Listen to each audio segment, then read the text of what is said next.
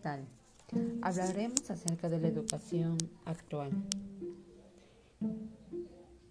En este video, el contenido será los siguientes puntos. La educación tradicional, la educación actual, modelo pedagógico, modelo humanista. ¿Por qué es importante la competencia en la educación?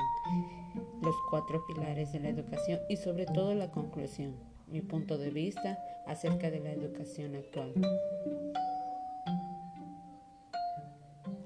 Antes que nada de empezar, voy a comenzar con una frase de Jean Piaget. Nos comenta que el principal objetivo de la educación es crear a personas capaces de hacer cosas nuevas y no solo repetir lo que hicieron las otras generaciones.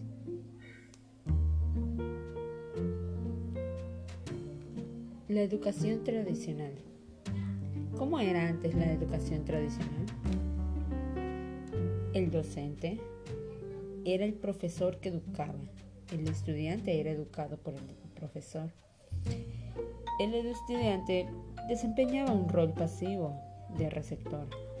El profesor era quien dirigía y los estudiantes er-, eran dirigidos. El profesor convence y los estudiantes son convencidos. Anteriormente, este,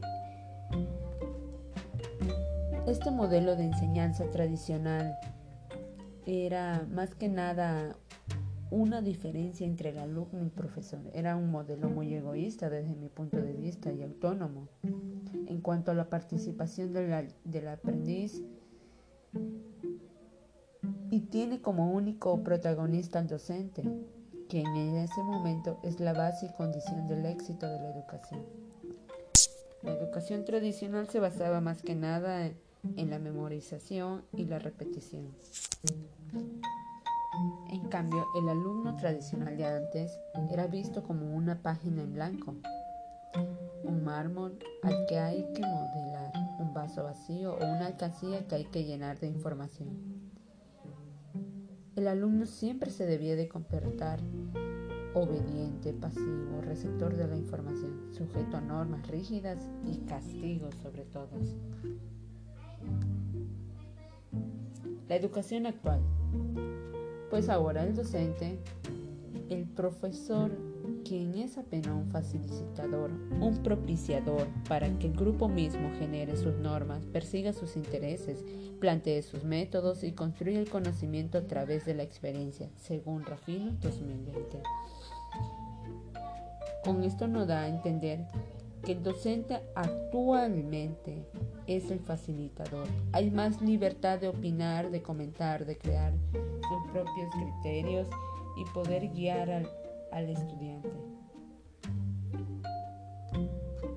Ahora, el alumno actualmente, según el autor Vargas en el año 2004, comentaba que el alumno ahora se pretende desarrollar en los estudiantes un alto nivel académico, una adecuada interacción entre la teoría y la práctica, un alto grado de conceptualización, reflexión y análisis crítico e interpretación de los hechos. Con esto queremos decir que el alumno siempre ahora será el enfoque que ahora el futuro profesional se pretende desarrollar en ellos y que se prepara a contribuir a un cambio y a una transformación. Vamos a comentar acerca de los dos modelos pedagógico y humanista para que tengas una idea de la educación en la actualidad. ¿Qué es un modelo? Muchas veces nos preguntamos qué es un modelo o qué es el modelo perdón, un modelo es aquel que se rige de, normas de una estructura. Comentemos de acerca del modelo pedagógico. ¿Qué es el modelo pedagógico? Este se basa en el proceso de enseñanza y aprendizaje. Varían en el tiempo, regiones, tienen una propuesta pedagógica para ciertas generaciones. Según el autor Flores, en 1994, él comenta que son construcciones mentales mediante las cuales se regla y normativizan el proceso educativo.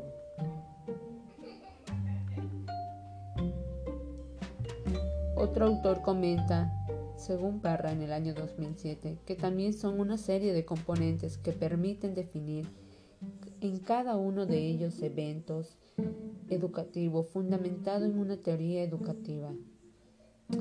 El modelo pedagógico se basa en un proceso de enseñanza, de aprendizaje, en estrategia alternativa didáctica, en programas de intervención. Y lo que lo determina es que es la formación de la persona, puesto que proporciona los elementos que establecen el perfil que tendrá un aprendiz a partir de vivir el proceso de su educación. En cambio, el modelo humanista eh, según la página significados.com, en el año 2017 nos comenta que reconoce la pedagogía como una actividad terapéutica en el cual el individuo se transforma en una persona sana. El modelo humanista más que nada nos se refiere al estudio de los procesos integrales, interpersonal y social y se basan más que nada en comprensión, en conocimiento, en experiencia. Actualmente, ¿cómo se considera el humanismo al maestro? Pues se le considera al maestro como un individuo más, por lo tanto su actitud no debe ser directiva, sino facilitadora, lo principal, que promueva la enseñanza flexible y abierta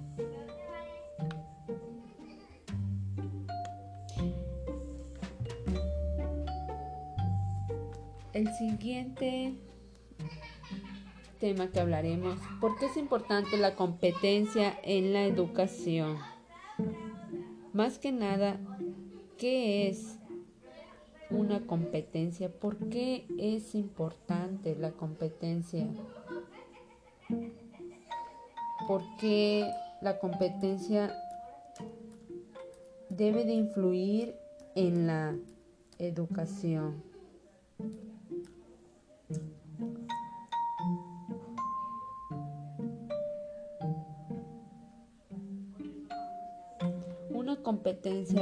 Es como una mejoría de estrategia en el cual se quiere obtener un bien limitado.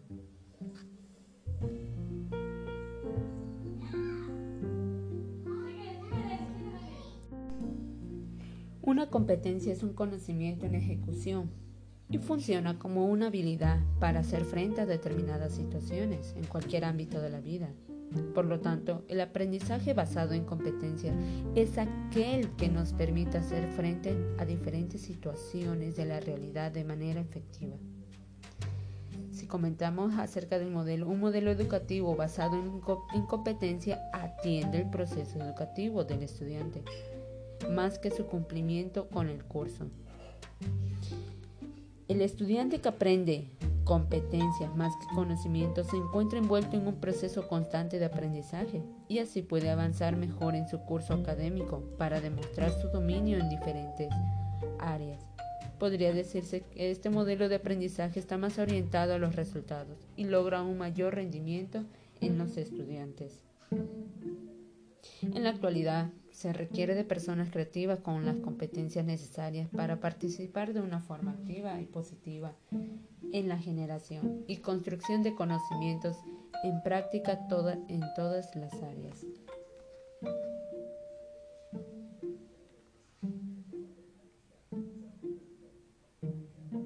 Hablaremos acerca de los cuatro pilares de la educación.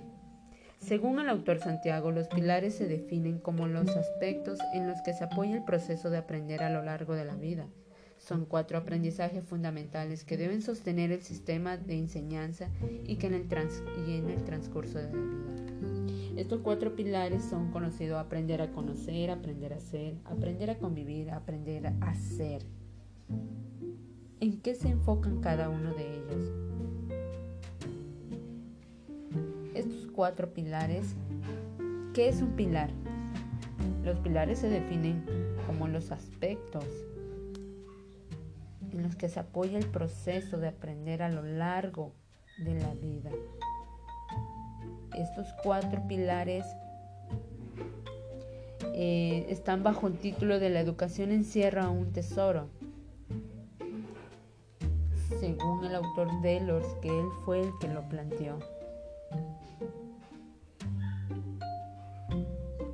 Aprender a conocer este tipo de aprendizaje tiende menos a la adquisición de conocimientos clasificados que al dominio de los instrumentos mismos del saber. Esto permite mejor las facetas del propio entorno, favorece el despertar de la curiosidad intelectual. En el caso de aprender para conocer, significa enseñar, construir el conocimiento para que se pueda seguir aprendiendo toda la vida. Se ejercita lo que es la atención, la memoria y el pensamiento. Aprender a ser, este pilar se relaciona con el trabajo, con el compromiso con el mejoramiento de la sociedad y con la dignidad de los seres humanos en relación con sus actividades de subsistencia. Aprender a vivir, este se enfoca en la educación que debe de enseñar más a convivir, a enfrentar las dificultades como sociedad global.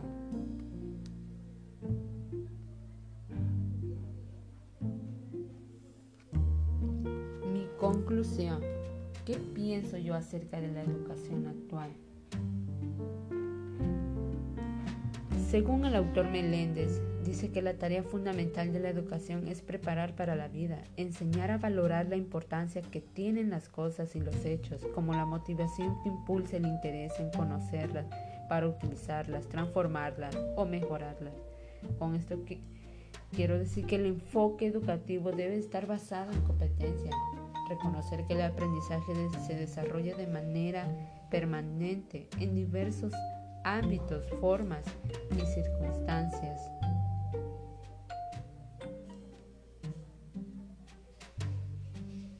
Para mí, la educación debe de estar en condiciones de aprovechar y utilizar durante toda la vida cada oportunidad que se presente para actualizar debido al permanente cambio. Es importante lo que propone la UNESCO acerca de los cuatro pilares también que se lleven a cabo, aprender a conocer, aprender a ser, aprender a vivir juntos, aprender a ser. La UNESCO también nos propone que las competencias para la vida son cada vez más esenciales en un mundo en el que la información y la tecnología se mueven a una velocidad creciente y las necesidades de los jóvenes deben de ser su base de la educación. Esto nos va a garantizar mejores generaciones y más comprometidas con las virtudes de la cultura.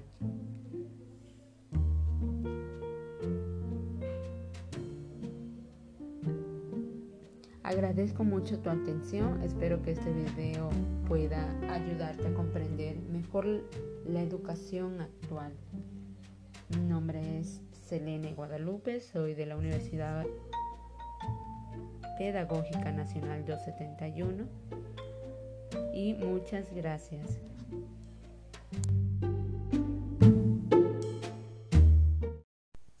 Hola, ¿qué tal? En este video hablaremos acerca de qué es una brecha generacional. Acompáñame a escuchar. ¿Qué es una brecha generacional? Una brecha generacional es una diferencia de opiniones entre una generación y otra en cuanto a creencias, políticas o valores. Actualmente el uso que se le da es que se refiere más que nada a una brecha percibida entre los jóvenes, sus padres o abuelos. Las brechas generacionales eh, se conocen por cinco que son la generación silenciosa, los baby roamers, la generación X, los millennials y la generación Z.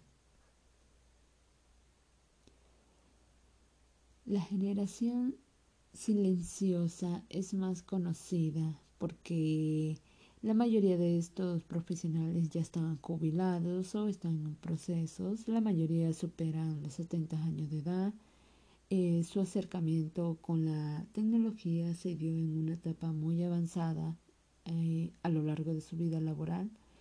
Eh, más que nada ellos, para la mayoría de ellos el trabajo remoto ha representado un reto debido a que no se sienten seguros con la tecnología.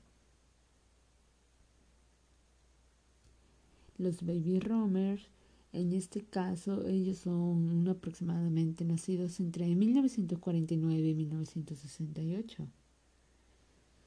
Un estudio revela que el 59% de los baby boomers buscan ofertas de trabajo remoto, en gran medida debido a que esta generación le atrae la idea de disfrutar de su libertad sin dejar de lado sus responsabilidades. La generación X, eh, nacida entre 1969 y 1980, a diferencia de las anteriores, estas generaciones, el trabajo remoto pues no supone mayores problemas probablemente, porque en ella se encuentran los impulsores de la tecnología. Sin embargo, esta generación más que nada busca combinar la modalidad de trabajo presencial con el One Office, de modo que han sabido adaptarse a los cambios laborales con menor dificultad.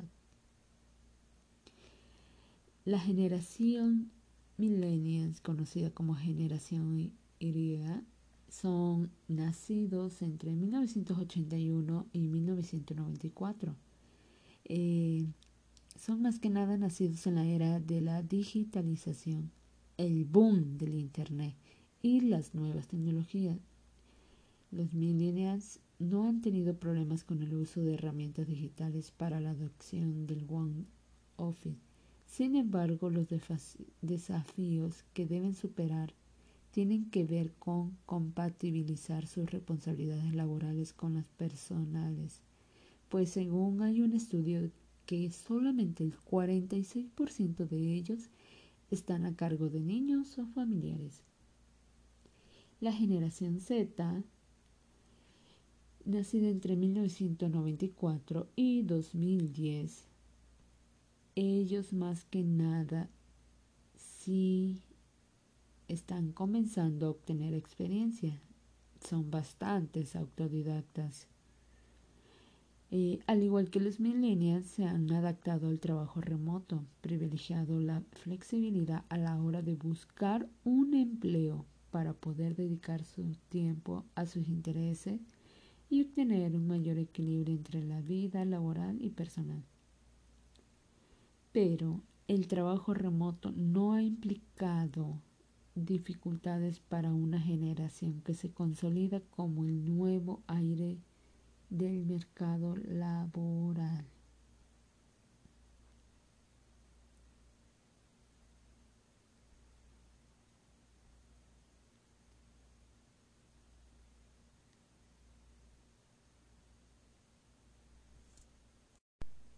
¿Por qué es importante las brechas generacionales?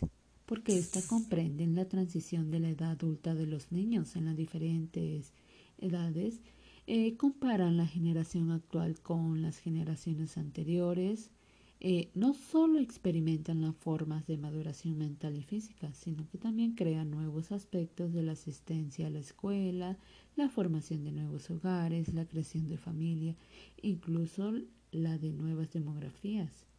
Por ejemplo, en cuanto a los valores, actitudes, comportamientos entre las generaciones, más que nada ayuda a crear un perfil para la generación emergente de adultos y jóvenes.